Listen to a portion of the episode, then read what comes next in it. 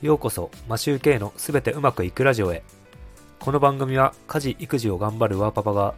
毎日の生活で広げた知見を発信し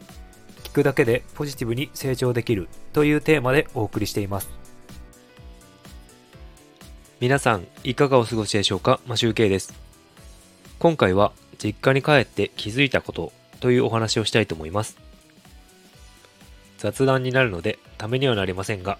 こんな家もあると思って聞いてください。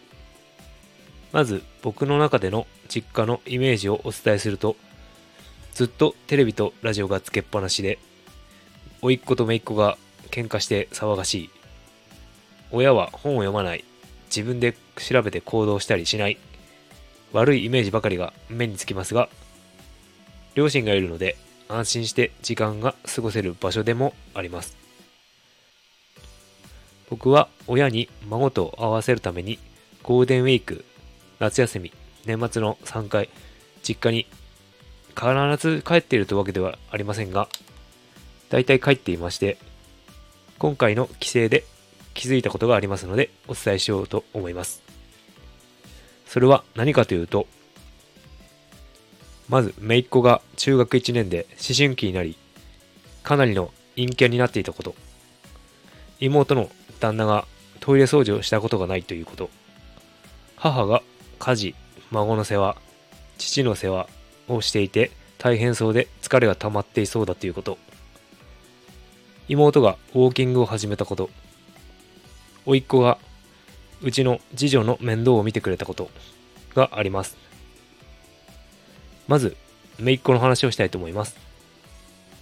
ゴールデンウィークではそれほど感じなかったのですが、姪っ子がかなりの陰キャになってしまったので驚きました。何をするにも全部他人軸で、周りが SNS をやっているから自分もやると言って、僕の父、姪っ子にとってはおじいちゃんですね、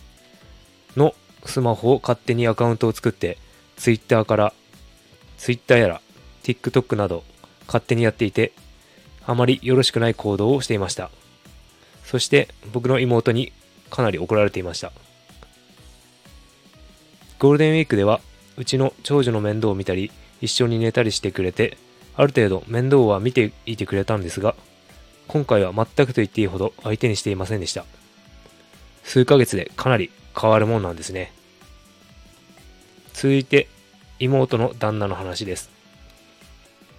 ある日、甥っ子たちを海に連れて行くということで車を出そうとしたのですが、子供の人数が多くて一人車に乗れなくなるので妹に車を出してもらおうと思ったのですが妹がこれからトイレ掃除などをすると言っていけないと言ったので旦那にトイレ掃除を任せればいいじゃんと僕が伝えたところトイレ掃除をトイレ掃除とかやったことないから多分できないと言っていてマジかと思って驚きました。多分家事全般できないのでしょう。今の時代に家事ができない男はちょっとやばいですね。次は母の話です。僕が帰省しているからというわけではないのですが、母は一日中ずっと世話しなく働いております。ご飯の支度、孫の世話、父の世話、孫、僕の姪っ子ですね。孫、姪っ子が思春期なので、あの僕の妹と喧嘩しておばあちゃんのところに来るみたいです。結局そこでも暗い顔をしてずっとつまらなそうな顔をしてブツブツ言っているので、おばあちゃんも呆れて怒ってしまい、自分の部屋に引きこもってしまうという流れになっています。そして、父の世話。父が数年前からパーキンソン病になってしまって、体の動きが鈍くて、いろいろ身の回りの世話をしています。